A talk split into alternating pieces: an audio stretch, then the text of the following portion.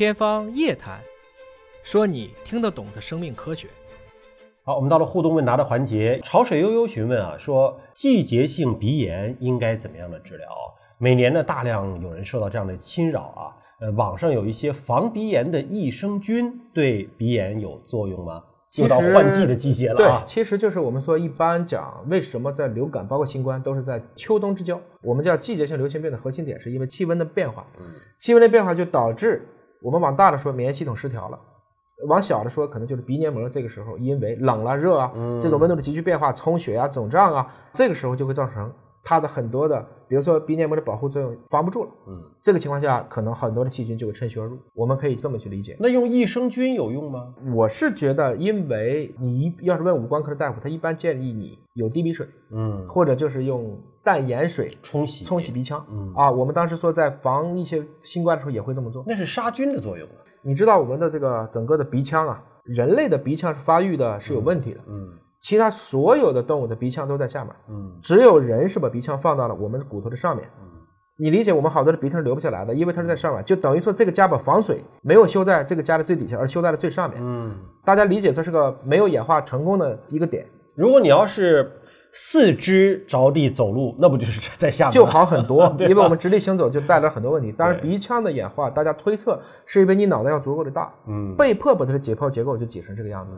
我们换一个角度去理解啊，因为鼻腔能存积比较多的像鼻涕啊，或者是分泌的粘液，同时它本身鼻腔又有好多的这些鼻纤毛啊，它可以防止我们很多的细菌啊或者病毒衣服的灰尘能够进入。这个时候用淡盐水更多是清洁它的环境，嗯就相当于你自己洗个脚是一样的，你是对鼻腔的内部进行一个冲洗。我倒不觉得一定要用益生菌，因为即使用益生菌，它能不能定植？嗯。而且这个益生菌进去了以后怎么测量？现在有往鼻子里头弄益生菌的吗？还是比较少吧。就是益生菌这个概念，现在我也觉得是越来越乱了。嗯这是另外一个问题。大家觉得什么东西都是一个微生态调节的结果，这没错，但是不是你都能干预得到，这个很难说。好，淡淡的女子询问啊，她是山西运城的。最近呢，他们学校通知做乙肝病毒抗体的检查，是有必要的吗？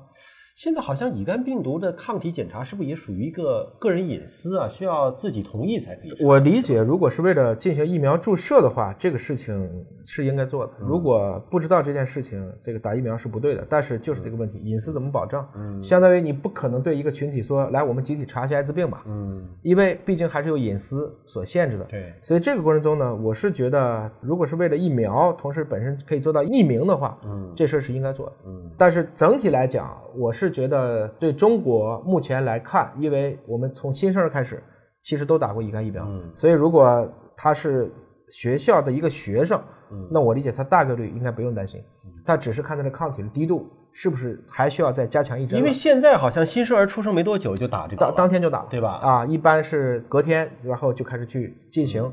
其实因为基本上得乙肝慢性感染的都是孩子得，但是现在孩子打了疫苗了，比如他上学有可能是中学、大学，对。能管这么多年吗？那抗体还能一直在乙肝疫苗因为我们打三针，当然还是有大概百分之一到三的病人就是诱导不出来乙肝病毒的抗体，嗯。但反过来讲，这部分人可能也不容易感染，就像我们说的，他的抵抗力就天然对乙肝可能也就免疫，嗯。这也是有可能的。